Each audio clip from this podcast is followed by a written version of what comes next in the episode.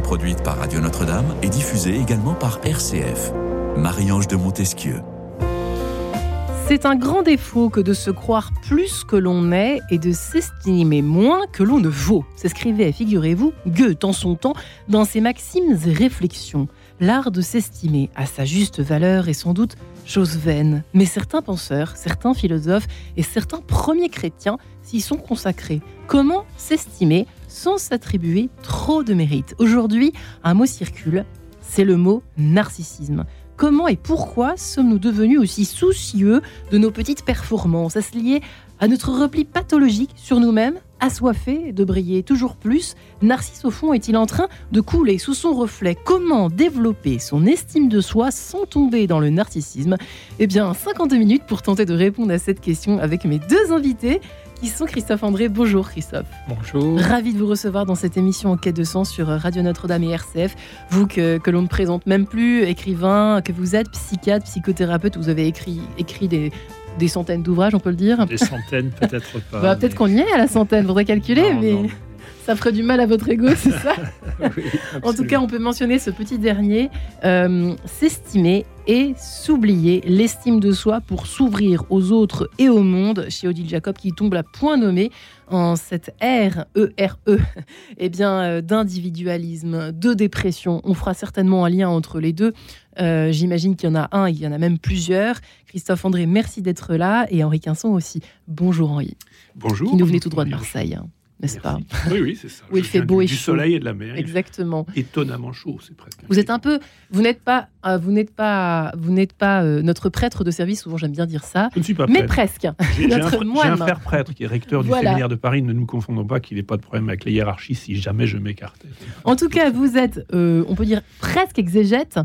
Vous êtes exégète, est-ce qu'on peut le dire comme ça Je, je- je Bibliste. suis, je suis surtout un homme de terrain et c'est vrai que bah, je lis. euh, j'ai passé cinq ans dans un monastère, j'ai fait de la théologie, euh, mais j'ai aussi fait des sciences politiques, euh, Ouais. de l'économie. Je euh, bien de votre micro. Oui, je, je, je, je me considère plutôt comme un généraliste et, et je trouve que dans le monde d'aujourd'hui, on a beaucoup de spécialistes et c'est bien d'avoir des gens qui ont plusieurs points de vue. Comme me disait un vieux moine, un point de vue n'est jamais que la vue d'un point. Donc c'est bien quand on en a plusieurs. En tout cas, on peut également parler, mentionner ce dernier ouvrage. Est-il épuisé? Non. Il a été Euh, peut-être en voie de réédition? C'est possible. Euh, et l'homme devint Dieu, c'est l'actualité pour un Dieu. monde euh, adulte? C'est possible qu'il soit épuisé, c'est possible, je ne sais pas. Hum, C'est ce qu'on m'a dit, mais Je ne suis euh, pas voilà, suffisamment auto-centré pour me-. Exactement. Je voulais vous tester en fait. Vous avez, ré- vous avez réussi J'ai l'examen. passé le premier examen. Alors voilà, Christophe André, vous euh, mettez les pieds dans le plat, si je puis dire, puisque cette histoire d'ego, alors c'est vrai que il en pleut, il en pleut des ouvrages de développement personnel. C'est drôle. En, lisant votre livre, je me dis mais c'est fou parce que c'est complètement paradoxal. On nous apprend, on nous dit comment être plus performant, comment être plus sûr de soi. On va essayer de- d'explorer ça justement. Euh, comment euh, euh, comment ne pas se laisser tomber dans la mauvaise estime de soi. On a l'impression que tout est mélangé mais qu'on on nous emmène dans le mauvais chemin. C'est-à-dire qu'au lieu de, de s'estimer et s'oublier, vous allez nous expliquer, euh, on nous apprend à devenir en fait des surhommes au sens performant, etc. En fait, on n'a rien compris à l'estime de soi. Ah, il faut peut-être pas généraliser, mais c'est vrai que cette, euh, bon, on parle beaucoup de l'injonction aujourd'hui au, au bonheur, à l'estime de soi, au développement personnel. Au départ, ça pourrait être une bonne idée, finalement, encourager les humains à prendre soin d'eux, à mieux se connaître, à mieux euh, prendre, euh, avoir adopté un regard favorable et amical sur eux, hein, puisque l'estime de soi, ça n'est pas euh, s'adorer, mais c'est euh, avoir un lien d'amitié avec soi-même, un lien à la fois de bienveillance et d'exigence, comme nous pouvons l'avoir avec nos amis. Donc, tout ça devrait être une bonne chose. Les deux problèmes, euh, entre autres, que ça, que, tout de même qui sont posés par ce- cette espèce de mouvement actuel, euh, sur le développement personnel, etc. C'est d'une part que quand même, euh, ça semble prendre un, un- un mauvais chemin, c'est-à-dire le chemin plutôt de la narcissisation des personnes et non pas celui de l'estime de soi. C'est pas la même chose. Une bonne estime de soi et une haute idée de soi-même. On aura certainement l'occasion d'en reparler. Et puis l'autre, problème, effectivement, vous, l'évoquiez, c'est celui de, de, la figure du, du narcisse. Au fond, euh, le, euh, tout ce travail de développement personnel, s'efforcer de devenir un meilleur humain, euh, il ne peut absolument pas se penser euh, de manière individuelle. Dans la bonne estime de soi, il y a la conscience de ce que nous devons aux autres, de nos interactions avec les autres. Je suppose que de cela, nous, nous allons aussi absolument. largement parler. Quelle est la première approche, la première définition, la première, en tout cas, élément d'analyse, le premier élément d'analyse de cette espèce de paradoxe que j'évoquais, Henri Quinson, pour rebondir sur ce que vient d'évoquer notre ami Christophe André Je vais commencer par une anecdote personnelle. J'ai fait cinq ans dans un monastère et j'avais un maître des novices que, par ailleurs, j'aime beaucoup. Euh, mais qui me parlait toujours de cette phrase euh, qui vient de la philosophie grecque Connais-toi toi-même. Et cette, phrase avait le don de, m'exaspérer car j'étais venu au monastère pas du tout pour me connaître moi-même. Je sais que je mesure 1m94, que j'ai tel ou tel défaut, limite, je suis un bon dessinateur mais un mauvais musicien, etc. etc. Et ce qui m'intéressait, c'était la recherche de Dieu. Et que par ailleurs, on avait une vie communautaire. Et donc, euh, cette recherche de Dieu se vérifiait aussi dans la qualité de nos relations entre nous et qu'on était censé euh, au monastère euh, refléter cette idée de communion qui, est centrale dans, dans, cette tradition chrétienne. Donc, ce qui me posait problème, si vous voulez, c'était euh, comment est-ce qu'en effet, et, on vient d'en parler, comment est-ce qu'on articule la question de, soi, parce que ben, on existe, on a le droit d'exister, il n'est pas normal qu'on se fasse piétiner, etc. Donc il y a effectivement un juste respect de soi-même. Euh, mais comment est-ce qu'on l'articule avec les autres? Parce que nous sommes euh, dans cette phrase euh, connais-toi toi-même, ça n'est que tout récemment que j'ai vraiment pris conscience que dans, dans le monde grec, connais-toi toi-même, c'est pour quoi bah, C'est pour se situer dans l'univers, puisque les Grecs pensaient qu'il y avait l'univers et les dieux. D'ailleurs, euh, la phrase se termine euh, chez Socrate, si je ne me trompe pas, par euh, Connais-toi toi-même et tu connaîtras l'univers et les dieux. Je, parle sous le contrôle de Christophe. Donc, il y a la notion de transcendance. Une transcendance qui est horizontale, c'est notre relation à Dieu. dans la perspective qui est celle de, tradition juive, chrétienne, par exemple. Et dans ces traditions juives et chrétiennes, Jésus dit la, la loi suprême, c'est euh, le plus important de la loi juive, c'est d'aimer Dieu et d'aimer son prochain. Donc on voit qu'il y a aussi une, transcendance horizontale qui est notre relation aux autres. Alors il me semble que l'estime de soi euh, est forcément reliée d'une manière ou d'une autre à, tout ce monde du vivant, euh, sa source qui est Dieu pour ceux qui, comme on dit, croient en Dieu et qui ont donc eu cette relation à Dieu, ce qui a été mon cas dès l'âge de 20 ans, puisque j'ai fait une expérience spirituelle forte qui m'a montré qu'en effet la transcendance, à ma grande stupéfaction, euh, faisait partie de ma vie. Euh, et puis après, euh, dans mon cheminement personnel, ça m'a ouvert de plus en plus les autres. on en parlait tout à l'heure avec Christophe. Je suis allé habiter dans une cité HLM à Marseille, ce qui n'est, compte tenu de mon passé de trader, Et, de bon élève, était un peu surprenant. Euh, était un peu extrême pour le compte, mais pose la problématique en effet de notre rapport au monde, notre rapport aux autres. Voilà. Donc je, pense que c'est important de situer euh, l'estime de soi par rapport à, cette question de relation à la transcendance, la question de la mystère, du mystère de la vie ou de Dieu, euh, et la question du rapport aux autres. Alors je sais que Christophe André, vous, vous, atterrissez sur Radio Notre-Dame et sur RCF, et on sait à quel point chez nous c'est compliqué de, nous, de nous estimer, c'est compliqué de se dire qu'on doit quelque chose, un succès ou une prouesse à nos capacités, à nos talents, puisque c'est toujours derrière euh, Dieu ou euh, voilà ce qui, relève du divin qui, est derrière nous et qui est derrière nos succès et nos performances euh, pour un bien. Alors, mais quand même dans cette société, c'est vrai que, moi j'ai une question basique. Mais comment est-ce qu'on en est arrivé là? Comment est-ce qu'on est à la fois tous repliés, chacun sur son petit, comme un petit œuf, chacun, euh, voilà, sur son petit confort, sa petite bubule, euh, son petit, euh, son petit ego, comme on, comme on n'en a pas encore parlé aujourd'hui, mais vous allez certainement nous définir ce que c'est que l'ego. Mais comment est-ce qu'on en est arrivé là? C'est la faute au système, c'est la faute à la société, c'est la faute à quoi? Voilà. 14 000 questions, en 30 secondes. la faute à beaucoup de choses, mais alors, par rapport à, ce que vous disiez au tout début, si vous permettez, vous disiez, voilà, on a du mal à, s'estimer, à s'attribuer nos succès, toutes ces choses-là. Euh, on doit tout ça à Dieu. Nous, on avait, on a une technique en, en psychothérapie après on encourage nos patients, après un succès comme après un échec, on va parler du succès, à procéder à des attributions.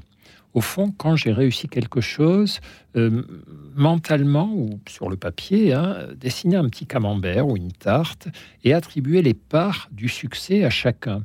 Et ces parts, il y en a trois principalement. On dit voilà, quelle est la part du gâteau du succès que vous vous attribuez? Est-ce que c'est 100% tout pour vous? Ou est-ce que c'est 10% euh, Deuxième question, quelle est la part que vous attribuez aux autres dans tout succès que nous rencontrons, dans tout moment heureux, euh, réussi, etc., quelle est la part des autres? Quels sont les autres qui m'ont appris? Quels sont les autres qui m'ont soutenu, qui m'ont guidé, qui m'ont accompagné dans ce succès? Et puis, quelle est la part de la chance? Alors, les, chrétiens pourraient dire quelle est la part de Dieu, finalement, également. Et, dans tout succès, il y a moi, les efforts, les talents, les compétences, la persévérance, les autres euh, dans le lointain ou dans le présent, et puis tout le reste, et ce reste peut-être immense comme les dieux ou peut-être le hasard, la chance. Ça, c'est pas mal parce que ça ne nous réduit pas à néant dans la survenue des bonnes choses de notre vie, mais ça montre qu'il n'y a pas que nous, il y a aussi d'autres d'autres facteurs. Donc ça a du bon cette histoire, ça a ah, du bon chez les chrétiens. Bien sûr, et ça aussi du bon le jour où je suis confronté à l'échec quand je suis confronté à l'échec, c'est pas 100% de ma faute en général. C'est ben voilà, il y a des choses que j'ai mal faites, il y a aussi un peu de malchance où, ça devait arriver. C'est un message au fond qui m'est envoyé comme quoi ben, j'ai encore des choses à travailler, etc. Mm. Et après, je peux répondre, mais on peut, dire plus tard à la deuxième partie de votre question, comment en est-on arrivé là? Ben, On a fait beaucoup de bêtises, on a fait beaucoup de bêtises, et puis surtout, on s'est laissé piéger par euh, une société qui est un peu folle. Hein. Je ne pense pas qu'il y ait de complot dans la société pour nous rendre plus narcissiques ou, moins spirituels ou tout ce qu'on voudra, mais je crois qu'il y a une espèce de logique absurde euh, qui, fait que notre société a tendance à trop célébrer euh, les égaux et pas assez les liens, euh, la transcendance, etc. Je, mets dans mon, dans mon livre, il y a une entrée que, que j'ai placée qui m'a valu beaucoup d'ennuis sur les réseaux sociaux. C'est à, la lettre L, c'est le nom d'un basketteur américain, LeBron James. LeBron James, bon voilà, un grand basketteur américain, très, très doué sûrement. Bon. Et un jour, ce monsieur, lors d'un match, euh, bat le record des points marqués par un basketteur américain. Et là, qu'est-ce qui se passe? Le match s'arrête. Le président des États-Unis apparaît sur écran géant, la fanfare sort, zim boum boum. Pendant une heure, on célèbre le record de LeBron James, alors que on est dans un sport collectif, alors qu'on aurait pu faire ça le soir, le lendemain, trois jours après. Et au fond, bon, c'est pas sa faute. Il est peut-être très narcissique, mais il est peut-être aussi très humble et très sympa. Mais ce système est dingue. Ce système est dingue. C'est-à-dire, euh, en plus, ils ont perdu le match à la fin. Hein. c'est peut-être là le problème, d'ailleurs. Oui, d'ailleurs. Mais oui, on arrête tout pour mettre un ego, une personne en avant dans un sport collectif. voilà. et et du coup, euh, par ailleurs, je me suis fait incendier sur les réseaux sociaux par tous les fans du joueur qui m'ont dit vous ça dit quelque chose hein oui vous êtes nul pourquoi? Je dis mais je ne critique pas la personne j'observe. je critique le système. Voilà. Et ce système est quand même un peu dingue. Et donc la bonne estime de soi, c'est de faire attention à ne pas se laisser trop contaminer par toutes ces, influences assez toxiques, je pense, sur, sur nos personnes. Oui, parce que c'est vrai que quand on lit juste le titre au départ, s'estimer et s'oublier, euh, ça, évidemment, ça nous titille, nous, les, les cathos, ça nous se dit, euh, bah oui, bah, il écrit ce qu'a dit Jésus, quoi. Finalement, euh, merci beaucoup. c'est un peu ça. Mais c'est pas, vous allez voir, lisez le livre, vous allez voir, c'est pas du tout aussi simple que ça, et c'est d'une subtilité confondante. N'est-ce pas, Henri Quinson, s'oublier, c'est vrai que ça vous parle quand je vous dis ça comme ça, s'estimer et s'oublier. Oui, alors après, il y a des différences peut-être de vocabulaire parfois.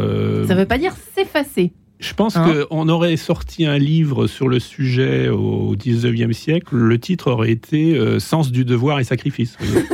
Non, mais c'est intéressant parce que euh, sens du devoir et sacrifice, ça veut dire qu'à la fois dans la tradition républicaine laïque qui a largement hérité des, valeurs chrétiennes ou des vertus chrétiennes, euh, l'idée de faire communauté, et notamment communauté nationale, avec tous les nationalismes qui s'en sont suivis, donc c'était pas forcément formidable à l'arrivée, mais il y avait vraiment l'idée importante de faire partie d'une communauté. L'école devait forger des citoyens, donc faire partie d'une communauté, et l'idée de sacrifice, y compris aller donner sa vie euh, sur le front hein. pour défendre la France contre Euh, tout ça était important. Il est évident que dans le christianisme, il s'agit euh, du sacrifice du Christ qui, lui, donne sa vie pour les autres, n'a jamais pris une arme, et donc c'est quelque chose de totalement euh, non violent.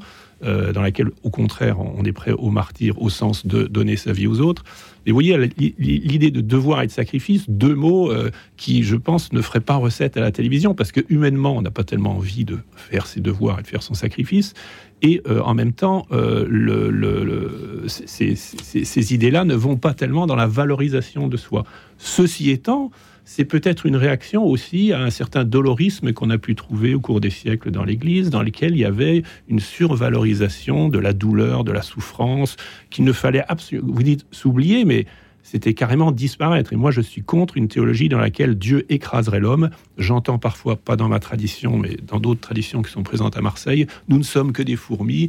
Euh, Dieu est grand et, nous, nous sommes minuscules. Euh, nous n'existons pas, nous devons disparaître derrière lui. Je pense que c'est une idée très fausse dans la théorie juive, enfin, dans la théologie pardon, juive et chrétienne, dans laquelle, dès le livre de la Genèse, il est écrit noir sur blanc que l'homme et la femme ont été créés à l'image de Dieu, Dieu qui est créateur, Dieu qui, euh, Dieu qui est justement la source de la vie. Donc je, crois qu'il faut une vision équilibrée de ces questions.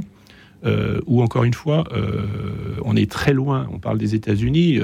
c'est un auteur totalement inconnu en France, mais, mais très très connu aux États-Unis. Ayn Rand, qui a écrit notamment un livre qui s'appelle La vertu d'égoïsme. Mmh. et c'est quand même le comble de transformer l'égoïsme en vertu, c'est-à-dire la célébration de, en effet, d'un individualisme forcené qui deviendrait vertueux et qui serait le moteur de l'histoire. Et tout ça, euh, je suis également économiste, mais se retrouve aussi dans toutes ces théories de dérégulation qui ont été mises en œuvre au cours des années et dans lesquelles il y a une exaltation de l'individu euh, les nations n'existent plus, la, communauté humaine euh, planétaire désormais n'existe plus. Et je crois que là, il y a en effet une dérive idéologique qui se traduit très bien dans ce match de basketball. Comment s'oublier sans disparaître? Réponse après, si vous le permettez, Jean-Sébastien Bach et cet extrait du Caprice de la partita en do mineur BWV 826. À tout de suite. En quête de sens, une émission produite par Radio Notre-Dame et diffusée également par RCF.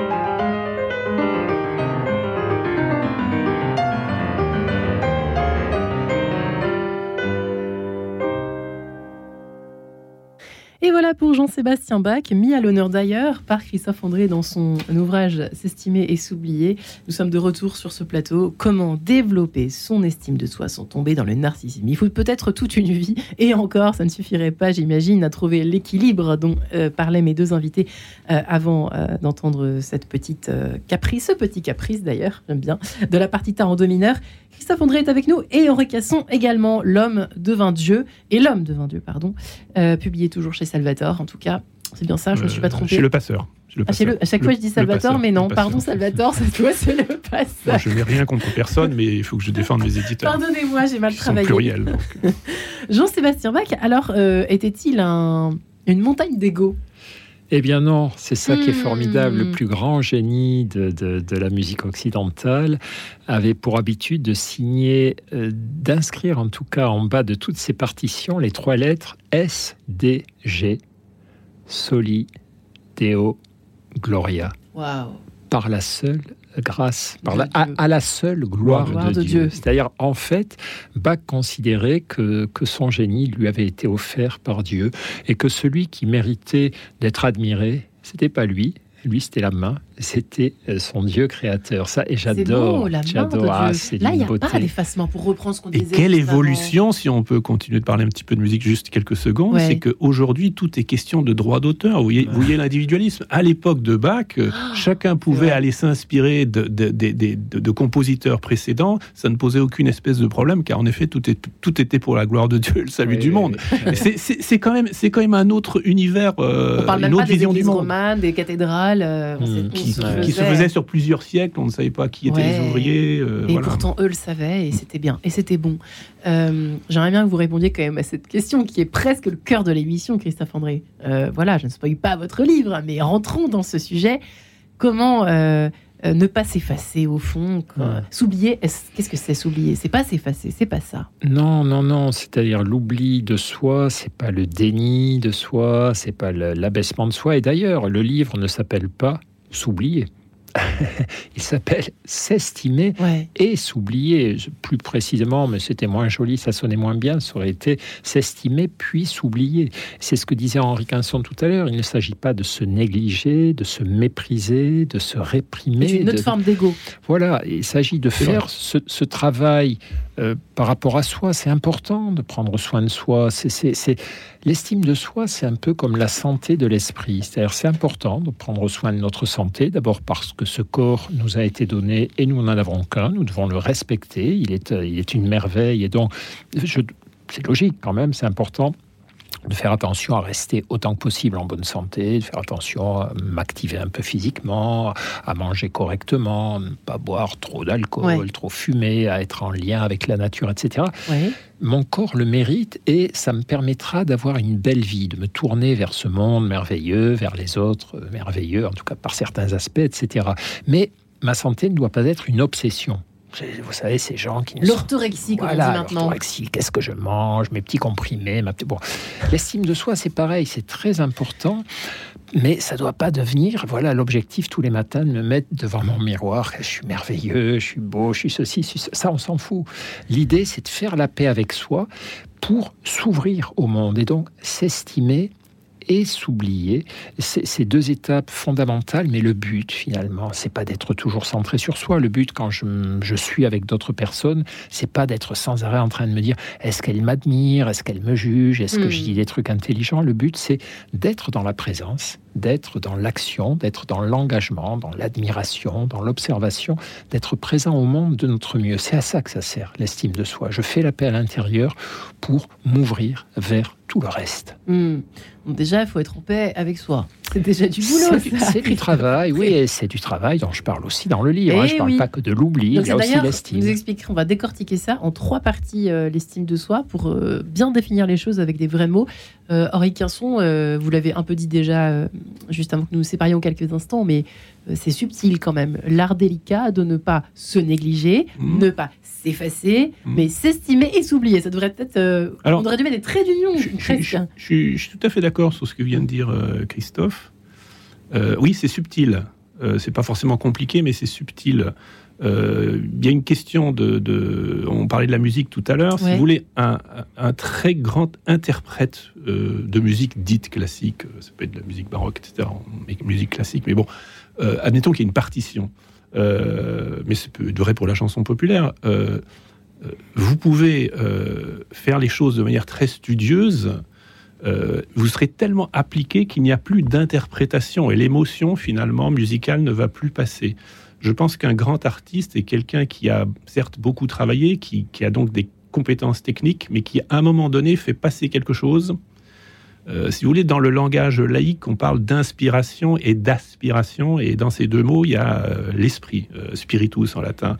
Euh, c'est pas un hasard. Et vous savez que le temps de l'Église, c'est le temps de l'esprit. euh, l'esprit souffle où il veut, etc. Il y a une espèce de liberté de l'esprit, quelque chose de... parfois d'improbables, enfin ma vie d'ailleurs, c'est un des témoignages parmi beaucoup d'autres, mais des choses qui nous étonnent nous-mêmes et qui, passent à travers nous. Ça ne veut pas dire que nos talents, nos capacités ne sont pas utilisés, et donc il, y a effectivement du travail, il y a une application, mais à un moment donné, il faut oublier tout ça, parce qu'il y a quelque chose de plus grand que nous qui nous traverse et qui nous emmène euh, sur des chemins parfois inattendus. Donc je crois que c'est cet équilibre, c'est quelque chose qui m'a toujours un peu posé question, c'est que dans le christianisme, pour avoir connu malheureusement des, enfin malheureusement ou heureusement, je ne sais pas comment dire, des martyrs, les moines de Tibérine, que j'ai connu quatre de, des, sept qui ont été assassinés en 96, d'où mon travail sur le film des hommes et des dieux. Et ça m'a donc plongé dans la question du martyr.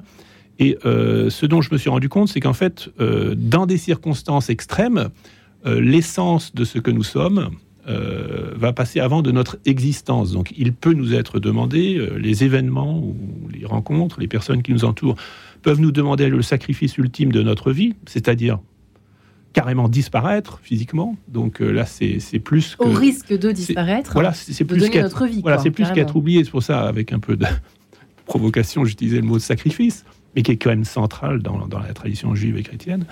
Euh, mais en même temps, euh, en effet, Dieu ne nous a pas donné un corps, une intelligence, des talents pour les abîmer. vous avez toute une tradition, hélas, dans les monastères ou ailleurs. ça peut être aussi peut-être dans l'éducation nationale jadis, je ne sais pas, je ne veux pas généraliser, mais on va casser le bonhomme, il faut absolument que vous rentriez dans un moule, etc je crois qu'il y a eu une réaction, si vous voulez, dans les années 60 par rapport à tout ça. Et, ce qui explique peut-être qu'en effet, euh, peut-être que le balancier est parti trop loin et que maintenant il y a une obsession. Exactement, merci Henri. Et je crois que c'est euh, euh, Christophe André, ce que vous dites dans votre livre, je crois que l'hypernarcissisme naît dans les années 60, justement. On est, on est bien d'accord là-dessus. Oui, c'est exactement ce que vient de dire Henri. C'est le dérapage d'un mouvement au départ vertueux qui était un mouvement de correction.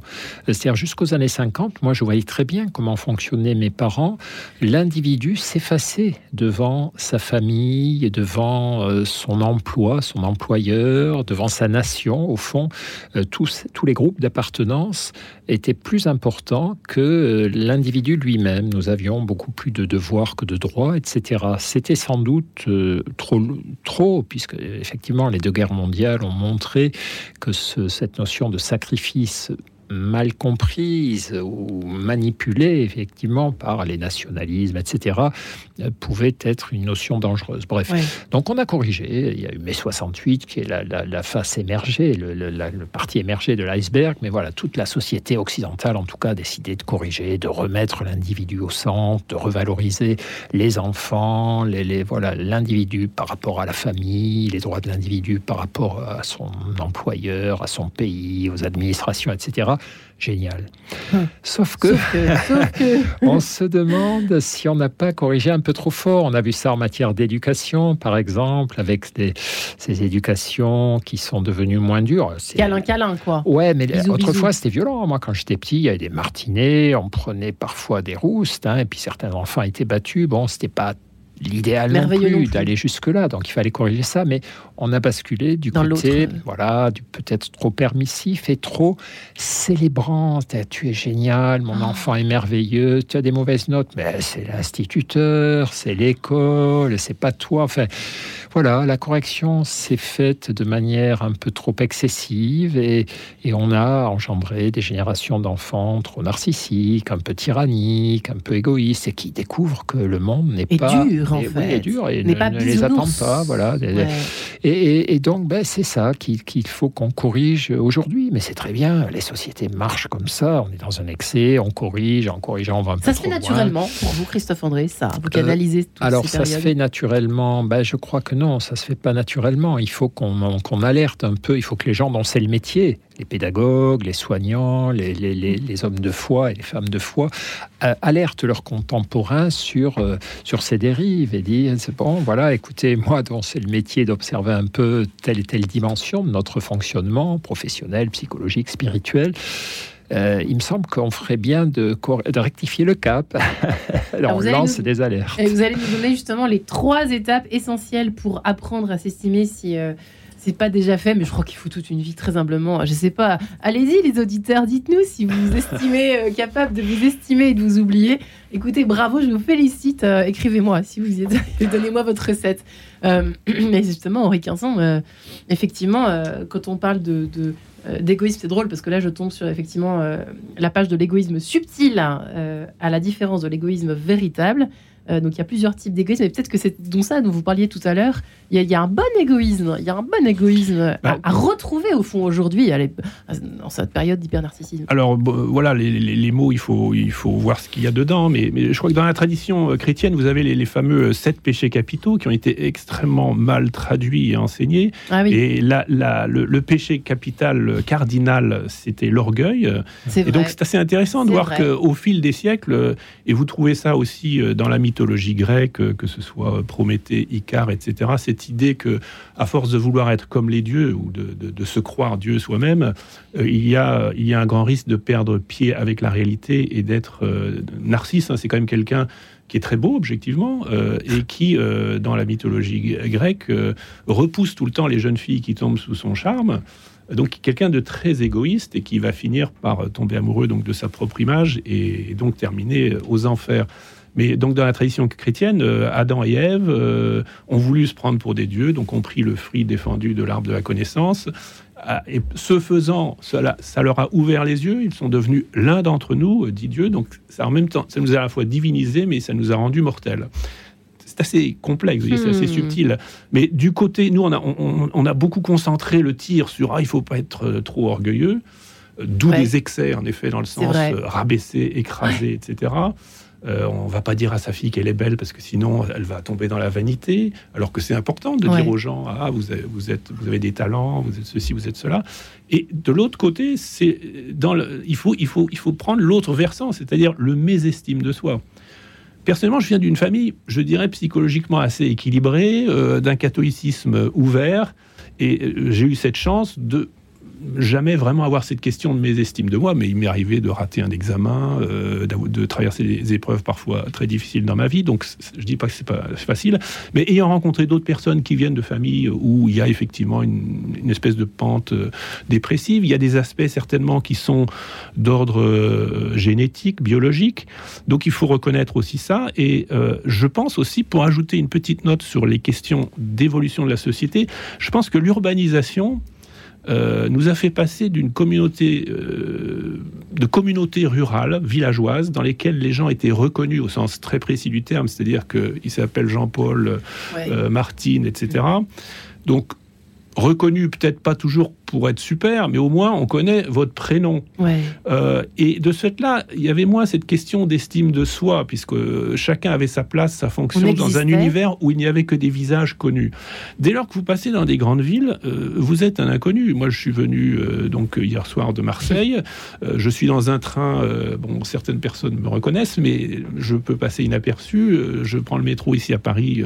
J'avais, je me rappelle, un, un boulanger d'un petit village de 350 habitants un jour qui m'a dit, mais c'est bizarre, je regarde la télé et les gens dans le métro se disent pas bonjour. je lui dit, mais non, parce que c'est un autre univers. Donc je pense que cet univers dans lequel, en plus, professionnellement, les boîtes fusionnent, etc. Vous n'avez plus de, de contrat à durée indéterminée, euh, vous changez tout le temps. Donc on fait jamais communauté, on est dans un univers de plus en plus anonyme. Je pense que ça exacerbe aussi le besoin de reconnaissance, le besoin d'estime de soi et ce, problème de mésestime de soi. Donc c'est un autre élément, je pense, qu'il faut prendre en compte aujourd'hui, me semble-t-il. Je vois que Christophe André prend des notes. oui, bah, c'est très juste. Bien sûr, cette question de l'estime de soi, elle est devenue importante seulement à partir du XXe siècle. Autrefois, ce qui était capital, comme le, le souligne Henri Quinson, c'était l'orgueil, l'ubris, les dérapages à la hausse. Mais au fond, comme on était dans des sociétés où tout le monde restait à sa place, euh, les villages, les communautés, etc. On n'avait pas besoin de faire démonstration de ses qualités, de ses vertus. On n'avait pas besoin d'avoir une très très grande confiance en soi, une très très grande estime de soi pour trouver sa place. Elle nous était donnée, alors on ne la quittait pas. Effectivement, si j'étais fils de, de, boulanger, je resterais boulanger, mais j'avais pas à montrer que j'étais quelqu'un de super sympa, super sexy pour séduire ma future épouse, puisque c'est les familles qui nous mettaient ensemble. Voilà Donc, j'avais pas à séduire des patrons pour qu'ils m'embauchent parce que bah, je savais que j'allais rester dans le même métier que mes parents. J'avais pas à séduire des nouveaux voisins. Séduire, séduire, euh, Parce que bah, je, ne déménageais pas. À partir du, de la fin du 19e, début 20e, nos sociétés deviennent beaucoup plus mobiles. Il y a des questions de mobilité sociale, géographique, sentimentale, professionnelle. Et là, il faut être un peu plus costaud au niveau de l'ego pour croire un peu en soi et se dire voilà, je peux aller taper à la porte de cet employeur, je peux aller vers cette personne pour lui expliquer qu'elle me plaît, que, je mérite de, passer un moment avec elle, etc. Et l'estime de soi devient quelque chose de, plus important et du coup, ben, on se met à, voilà, à voir qu'il y a des gens qui, qui se mésestiment et qui, malgré toutes leurs qualités, passent un peu à côté de leur vie sentimentale, de leur vie professionnelle. C'est cela, moi, au début, qui m'ont intéressé en tant que médecin. C'est les gens qui étaient des gens chouettes, mais qui se sous-positionnaient sans arrêt, qui n'osaient pas agir, qui n'osaient pas aller vers les autres, qui n'osaient pas croire en eux. Et donc c'est cela qu'il fallait aider à tout prix. Et après, bon, évidemment, on avait aussi qu'il y avait ceux qui croyaient trop en eux et qu'il fallait rappeler un peu à l'ordre. Ils ne sont pas heureux du tout, ça vous le dites, c'est bien. Ah non, ah ben non, les gens qui, ont, les gens narcissiques, hein, qu'on évoque depuis le début, ce ne sont pas des gens qui ont une bonne estime d'eux-mêmes. C'est pour ça que notre société est malheureuse. On vit une société très narcissique où les gens sont sans arrêt en train de chercher à se valoriser, mais ils font pas ça de la bonne façon. Donc il y a toujours cette insécurité, ce stress qui les habite. Eh bien, écoutez, et moi, et moi, et moi, je plaisante évidemment, c'est Jacques Dutronc qui l'a dit avant moi. Voilà, et on se retrouve juste après. À tout de suite. Quête de sens, une émission produite par Radio Notre-Dame et diffusée également par RCF.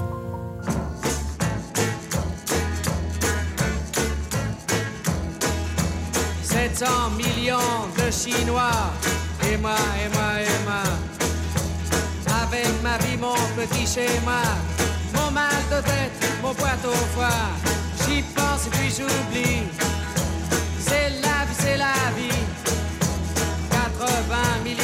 Et moi, et moi, et moi. Avec ma voiture et mon chien. Son canigou quand il aboie. J'y pense et puis j'oublie. C'est la vie, c'est la vie. 3 ou 400 millions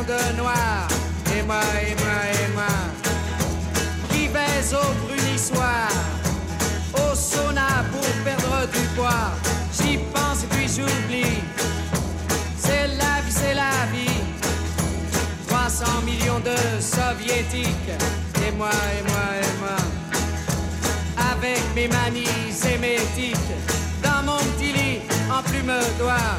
J'y pense et puis j'oublie.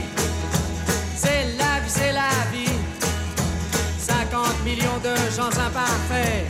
Et moi, et moi, et moi, qui regarde Catherine Langer à la télévision chez moi. J'y pense et puis j'oublie. C'est la vie, c'est la vie.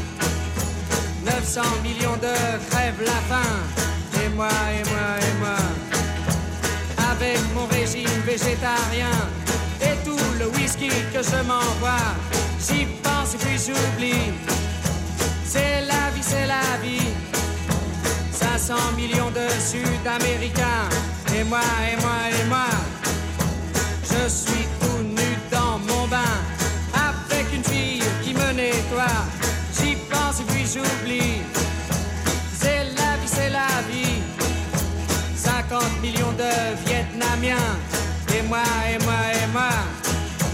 Le dimanche à la chasse au lapin avec mon fusil, je suis le roi. J'y pense et puis j'oublie. C'est la vie, c'est la vie. 500 milliards de petits martiens. Et moi, et moi. Parisien. J'attends mon chèque. Et voilà Jacques Tutron, et moi, et moi, et moi. À l'heure où nous parlons de narcissisme, comment développer son estime de soi sans tomber dans le narcissisme? Nous avançons dans cet échange et dans cette compréhension de ces deux notions. À ne pas confondre, Christophe André est avec nous, lui qui vient de publier ce petit dernier ouvrage, S'estimer et s'oublier, chez Odile Jacob, pour s'ouvrir au monde et aux autres. Euh, c'est quand même euh, l'objectif final et c'est celui-là qui nous rend heureux. C'est ce qui est dit dans ce livre et je pense qu'il a raison puisque l'évangile dit la même chose. A priori, que Jésus s'est pas planté. Nous sommes sur Radio Notre-Dame et sur RCF. Je pense qu'on a le droit de l'affirmer. Henri Quinson est avec nous également. Euh, J'ai envie de dire théologien à chaque fois, mais vous aimez pas. Mais bon, bref. Si, si, vous avez dit exégète tout à l'heure. Théologien, ça me va. Tous les chrétiens sont théologiens, vous savez.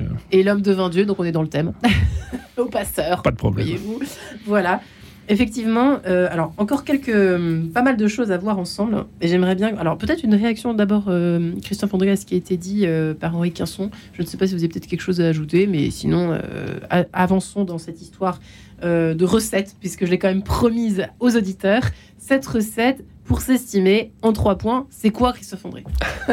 Oh, c'est- oui, bah, l'estime de soi, on peut la définir de tout un tas de manières, très compliquées, très scientifiques, très psychologisantes, mais au fond, on pourrait dire aussi que c'est la réponse à trois questions simples.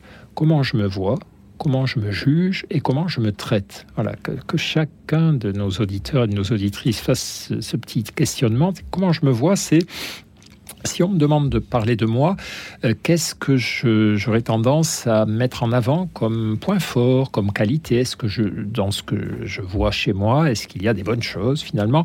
Est-ce qu'il y a aussi des limites, des imperfections, des choses qui ne me plaisent pas Donc, euh, et, et quelle est la balance entre les deux? Au fond, c'est un exercice simple. Parlez-moi de vous et puis Ouais. on fait le, le décompte à la sortie. Est-ce que vous avez parlé plus de vos qualités que de vos défauts ou, de, ou plus de vos défauts Ou est-ce que c'est équilibré? Donc, comment je me vois?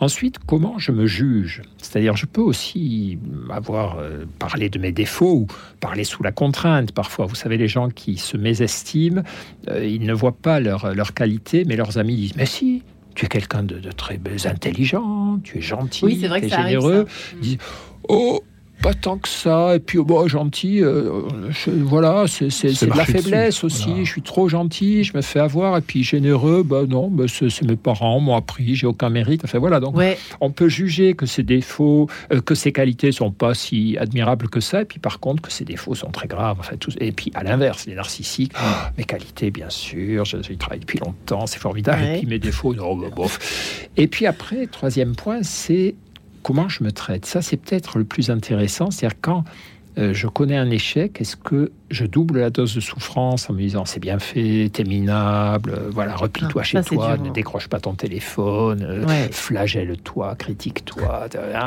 Et, et quand je connais un succès, est-ce que je me dis, ah ouais, mais t'as eu de la chance, et puis tu arriveras peut-être pas la fois d'après, ou l'inverse. Donc, cette manière que nous avons de nous traiter après nos succès et nos échecs en dit long aussi sur voilà, le, le- le rapport à nous-mêmes et notre niveau d'estime et de bienveillance pour nous-mêmes. ouais. Puis-je compléter, puis-je compléter? Bon, bah, Je suis boulot, hein. totalement d'accord avec, puis- je suis totalement d'accord avec. Christophe André. Et alors, ce qui est intéressant, c'est que tout ce qui a été dit, et je, je valide complètement de mon point de vue, mon humble point de vue. Et ce qui est intéressant pour un chrétien, c'est de se poser les mêmes questions en remplaçant on, c'est-à-dire soi-même, par Dieu. C'est-à-dire comment Dieu nous voit? Mhm. Vous voyez? Ouais. Parce que dans la On tradition juive et chrétienne, bah, si vous lisez les Écritures, vous, vous lisez le chapitre 43 d'Isaïe, il dit Tu as du prix à mes yeux, je Ouais. t'aime. Mm. Et dans la tradition chrétienne, c'est euh, Dieu a, donné sa vie pour lui, puisqu'il a envoyé son Fils pour nous. Après, vous adhérez ou vous adhérez pas, vous croyez ou vous croyez pas, vous voyez Je ne suis pas en train de juger. Je vous dis, si vous êtes chrétien ou juif, vous lisez le chapitre 43 de- d'Isaïe, vous lisez les évangiles, comment Dieu nous voit Il nous voit plus que positivement, il est prêt à donner sa vie pour nous. Vous comprenez ce que je veux dire Mhm, Tout à fait, je suis. donc ça, ça n'invalide pas du tout ce qu'a dit euh, Christophe André, puisque je pense que nous sommes, euh, si vous voulez, la théologie et l'anthropologie, c'est deux, quelque chose, deux choses qui sont liées. Donc nos visions du monde, nos visions de nous-mêmes, traditionnellement, ont souvent été liées à notre vision de Dieu. Est-ce que Dieu nous écrase? Est-ce que Dieu, au contraire, Ouais. nous valorise, nous, nous permet de nous estimer Ou de juge. Autre si le créateur du monde vous aime et vous dit que vous avez du prix, c'est quand même hyper euh, valorisant. Vous n'êtes pas le centre du monde, mais vous êtes, vous êtes Pourquoi est-ce qu'on se juge autant alors? Bah, on se juge autant, peut-être parce que justement, euh, la deuxième partie, c'est comment Dieu nous juge. Mais euh, dans les évangiles, euh, Dieu ne nous juge pas. On parle du jugement dernier, mais c'est, comme, a dit, un saint, nous serons jugés sur l'amour par l'amour. C'est-à-dire que Dieu nous pardonne. Sur, la croix, Jésus pardonne à ceux qui, l'ont, crucifié, vous voyez Donc, ce jugement, il est, il est bienveillant. Il est plus que bienveillant. Il est, inconditionnellement ouvert à l'ouvrier de la dernière heure, etc. Enfin, il y a, un nombre de paraboles incroyables sur ce thème. Donc c'est très important. Euh, si vous êtes informé, je parle là aux chrétiens. Si vous êtes informé par votre foi chrétienne, ça devrait vous aider pour ces questions d'estime de soi. Est-ce qu'il y a un équivalent du. Pardon, euh, je vous Et je, et je termine simplement sur, ouais, et je termine simplement sur comment Dieu nous traite. Oui, pardon, j'ai pas. Bah, pour un chrétien, comment Dieu nous traite il, euh, Alors là aussi, voilà, on, on- on y croit, on, y- on pense que c'est une fable ou on pense que c'est vrai. Euh, chacun, chacun doit se situer par rapport à ça. Mais si, si, si on croit au Dieu des chrétiens, le Dieu des chrétiens est venu habiter parmi nous, s'est fait cher. Euh, et pas comme touriste, il n'est pas venu pour prendre des photos et comment ça va les gars? Il est resté jusqu'au bout et, il n'a pas appuyé sur le bouton de l'ascenseur pour remonter quand ça commençait à chauffer. Il a été crucifié. Voilà. Ouais. Donc, et injustement, et bon, je ne vais pas m'étendre là-dessus, mais dans, dans la tradition juive, être crucifié, c'est la malédiction de Dieu, ça veut dire que c'est sûrement pas le Messie d'Israël. Mm.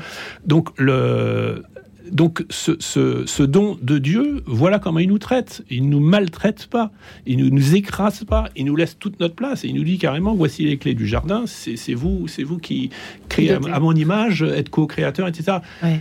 c'est une vision hyper valorisante de l'homme. Malheureusement, elle a souvent été euh, Mal comprise. euh, mal comprise, totalement, euh, enfin de mon point de vue, Ouais. de mon humble point de vue, Ouais. totalement falsifiée. Alors que ça devrait être une vision, une foi libératrice et qui nous permette. Encore une fois, pour revenir à cette histoire de connais-toi toi-même qui m'agace tant au monastère, c'est que Mm. oui, connais-toi toi-même, mais au sens de tu, tu as ce lien absolument incroyable euh, à, à- à ce Dieu qui est libérateur, qui, qui estime que tu as du prix, euh, qui donne sa vie pour toi, et par conséquent, euh, tu n'es ni le centre du monde, puisqu'en fait, tu es une créature, mais tu n'es pas non plus rien du tout, Ouais. puisque tu es co-créateur. du prix à mes yeux. Tu as du prix à mes yeux. Est-ce que c'est l'équivalent du quiet ego? Oui, euh, alors, on, pourrait, on pourrait dire le quiet ego, c'est un concept, c'est un mot anglais qui veut dire l'ego tranquille. hein, le- le- L'ego tranquille, Voilà, et c'est ce les bouddhistes qui, qui, qui mettent ça en avant. C'est assez, euh, euh, c'est assez adapté. C'est-à-dire, on a besoin de notre ego, euh, un peu comme on a besoin d'un radeau pour traverser la rivière, mais faut pas lui accorder une importance excessive ou démesurée. C'est, l'ego est un outil, l'estime de soi est un outil. Le but, c'est la présence au monde, et quelle que soit la finalité que j'attribue à cette présence. Est-ce que c'est être heureux? Est-ce que c'est rendre les autres heureux? Est-ce que c'est honorer le, cadeau que mon Dieu, si je suis croyant, m'a fait d'être là et donc respecter ce corps, respecter ce- ce- cette présence dans ce monde incroyable? Voilà, donc donc, c'est un, un outil, un outil indispensable, un outil sans lequel la vie est beaucoup plus compliquée. parce que C'est aussi un, un- un élément de, ça c'est plus, on revient vers la psychologie, Ouais. c'est un élément de résilience, l'estime de soi. Si j'ai une bonne estime de moi-même, au fond, et les adversités, euh, je ne les prendrai que comme des adversités et pas comme des destructions de ce que je vaux, de ce que je suis. hein. C'est souvent la confusion Ouais. euh, que font les narcissiques, par exemple, et que fait notre société, c'est de confondre la valeur d'une personne avec ses performances sociales, avec son statut social. C'est-à-dire, Ouais. je vaux ce que je possède. Je suis estimable si j'ai une grosse voiture, si j'ai un Combien beau tu métier. gagnes Voilà. et donc, oulala, là, on est mal parti ici, hein, sur ces bases-là. Et c'est pourtant euh, notre système tel qu'il est aujourd'hui. Euh, nous pousse vers ça. paradigme, c'est c'est un- une sorte Mm. de nouveau paradigme en fait. Euh, le fish, le, le- le- alors j'allais dire fishing for compliments, mais c'est pas tout à fait ça que je voulais dire. Euh, du coup, tout cela, tout cela euh, génère une espèce d'attente permanente de euh, de retour d'ascenseur. Si vous voyez ce que je veux dire, Christophe André, Oui. notre, ce, ce- cette- ce- ce hyper narcissisme. Du coup, on, a, on attend, on fait plus rien de gentil par gentillesse aussi. Ça va ensemble tout ça ou pas? Oui, mais là aussi, c'est un dérapage. C'est-à-dire, non, quand on est humain, on a quand même besoin de l'amour des autres. D'accord. De, de- on- on- et, et là aussi, on a fait des, des- des travaux scientifiques sur ça. On a des données. L'estime de soi, c'est une sorte de sociomètre. C'est le sentiment que j'ai de ma valeur aux yeux des autres. C'est à la fois inévitable parce qu'elle, dans l'évolution des espèces animales, au fond, l'estime de soi existe hein, chez, d'autres, d'autres animaux, entre vrai, guillemets, que l'animal humain, bien sûr. Ben, quand vous avez des, des groupes de singes, des, des tribus de singes, quand il y a un mâle dominant qui commence à se prendre de plus en plus souvent de rouste par les petits jeunes, eh ben, on voit que son estime de lui-même est en train de baisser. Il est plus souvent tout seul, en train de ressasser, ses poils blanchis, il se met à l'écart. et Il un peu déprimé, il est un peu abattu. Donc il y a un truc dans sa tête sur sa valeur sociale qui s'est. Et à l'inverse, le, le jeune mâle qui lui a foutu la raclée, bombe le torse, est en pleine santé, le poil est luisant. Voilà. bon. Donc, eh, on a hérité un tout petit peu de tout ça, heureusement. On peut aller au-delà, mais ce que je veux dire, c'est qu'on a besoin euh, de, de, sentir que les autres nous apprécient pas pour nos performances. Et là aussi, on a fait des études montrant que si vous êtes apprécié uniquement pour ce que vous valez en Ouais. termes de performance, de capacité, de succès, c'est bon pour l'estime de soi, mais ça vous rend fragile par rapport à l'échec. Lorsque l'échec viendra, comme votre valeur vous semble liée à vos performances, eh bien, vous effondrerez. Si par contre, en faisant nos, petites expériences là de psychologie sociale, on a dit aux gens ce que les autres aiment chez vous, c'est ce que vous êtes, c'est votre personne, votre manière d'être, pas vos, pas vos réussites. ça, bon, très bien, tant mieux, mais on aime bien qui vous êtes, eh bien, le jour où l'échec viendra, votre effondrement euh, sera beaucoup moins grand. Vous serez affecté par l'échec, bien sûr, ou par le rejet, mais votre valeur sera moins altérée. Donc, on a besoin des autres. Ça, c'est un message très important pour l'estime de soi. Nous sommes interdépendants et euh, ce que je suis est lié. Je dois avoir de la gratitude, de la reconnaissance, de l'affection pour les autres parce que euh, je puise aussi chez eux ce sentiment que je suis quelqu'un d'estimable et une bonne personne. En Ouais, sans, sorte. sans, sans le, le, sans le quêter en permanence. Euh, Oui. C'est vrai qu'on pense. euh, non, mais je pensais aux, aux cadeaux, euh, vous savez, qui, font des tas de bonnes œuvres. Et puis, euh, ah, mais monsieur le curé, regardez ce que j'ai fait. Enfin, je sais pas. C'est un Ah, peu le côté. Mais- C'est ah, mais moi, je la donne, je méritocratie donne. catholique. Je donne, mais on me donne rien. Oui, la méritocratie. oui, oui, ça existe aussi. Mais ça, c'est euh, un travers humain. C'est un travers. On peut C'est pas. Voilà, c'est c'est ce euh, que c'est ce que Jésus dénonce à toutes les pages de l'Évangile. hein, euh, c'est l'hypocrisie, la recherche de la religion extérieure chez les pharisiens, euh, et, et donc c'est un travers religieux, hélas universel, bien connu, et qui fait que beaucoup de gens détestent les religions pour cette raison, et on peut les comprendre. Ouais, le, coup- le, coup- le coup de l'hypocrisie, oui, ça fait plaisir. Il n'y a rien de pire, il y a rien de pire qui, de quelqu'un qui dit il faut aimer Dieu et les autres et qui, qui, qui ne, qui ne fait que se mettre en avant d'un point de vue tout à fait narcissique pour le compte. Et qu'est-ce que ce serait pour vous l'antidote, justement, euh, s'il y en avait un de votre côté, euh, L'homme devint Dieu en est un, ce livre? Non, mais c'est vrai que. Ouais, mon titre est, est provocateur parce Je que sais, mais- voilà, parce que il s'agit pas du transhumanisme avec cette euh, cette espèce de queue de comète Là du, aussi. du, du- Ouais. du matérialisme, du, du scientisme du 19e siècle dans lequel on arriverait à construire un surhomme qui serait là pour pour toujours. Vous imaginez Poutine et Trump pour toujours C'est pas le paradis pour moi. Euh, il vaut mieux qu'à un moment donné ils aillent dans leur cercueil se calmer un peu. Le, le- mais mais mais non, je, je crois que justement le, le- L'idée chrétienne, c'est que c'est pas simplement Jésus qui est ressuscité. euh, à la limite, on s'en fout complètement. Là, je, là, je vais, Ouais. vous allez avoir des, non, mails là. J'assume, j'assume. Non, moi, ce qui, ce qui compte, c'est que Jésus soit ressuscitant. Et d'ailleurs, dans l'iconographie, vous voyez bien que Jésus ressuscite et euh, prend la main d'Adam et Ève, tire justement l'homme et la femme euh, du tombeau. Et, et donc, je crois que ce qui est important, c'est cette dynamique de, de vie, cet élan euh, vital. euh, et et l'estime de soi, c'est le, juste équilibre qui vous permet d'apporter tous vos talents. Il y a une parabole des talents, des évangiles. hein. On ne vous demande pas de. Tranquillement, quoi. Tranquillement, comme disent les, nos amis Euh, bouddhistes, nos frères bouddhistes. Pacifiquement, Pacifiquement. intelligemment. C'est pas la battle. enfin, et chacun, chacun à sa mesure. Et je pense que les gens, les gens s'estiment quand ils se regardent dans la glace et qu'ils se disent Ouais, j'ai- fait des trucs euh, bien, c'est- bien, mais. Ces talents, ils m'ont été donnés, je Voilà. les ai cultivés, certes, mais voilà, Affaire un juste- suivante, un juste Voilà. rapport à mes talents. Christophe André, merci Henri Quinson, merci infiniment d'être venu jusqu'ici, Cécile et oubliez votre livre chez Odile Jacob, merci infiniment Christophe André et l'homme devint Dieu chez Henri Quinson, toujours à retrouver certainement quelque part aux éditions du Passeur. Merci, mais- merci les amis, j'allais dire, Euh, merci les amis pour cette petite leçon d'estime de soi et non pas cette leçon de narcissisme, on a bien compris et à très vite, bonne soirée à tous.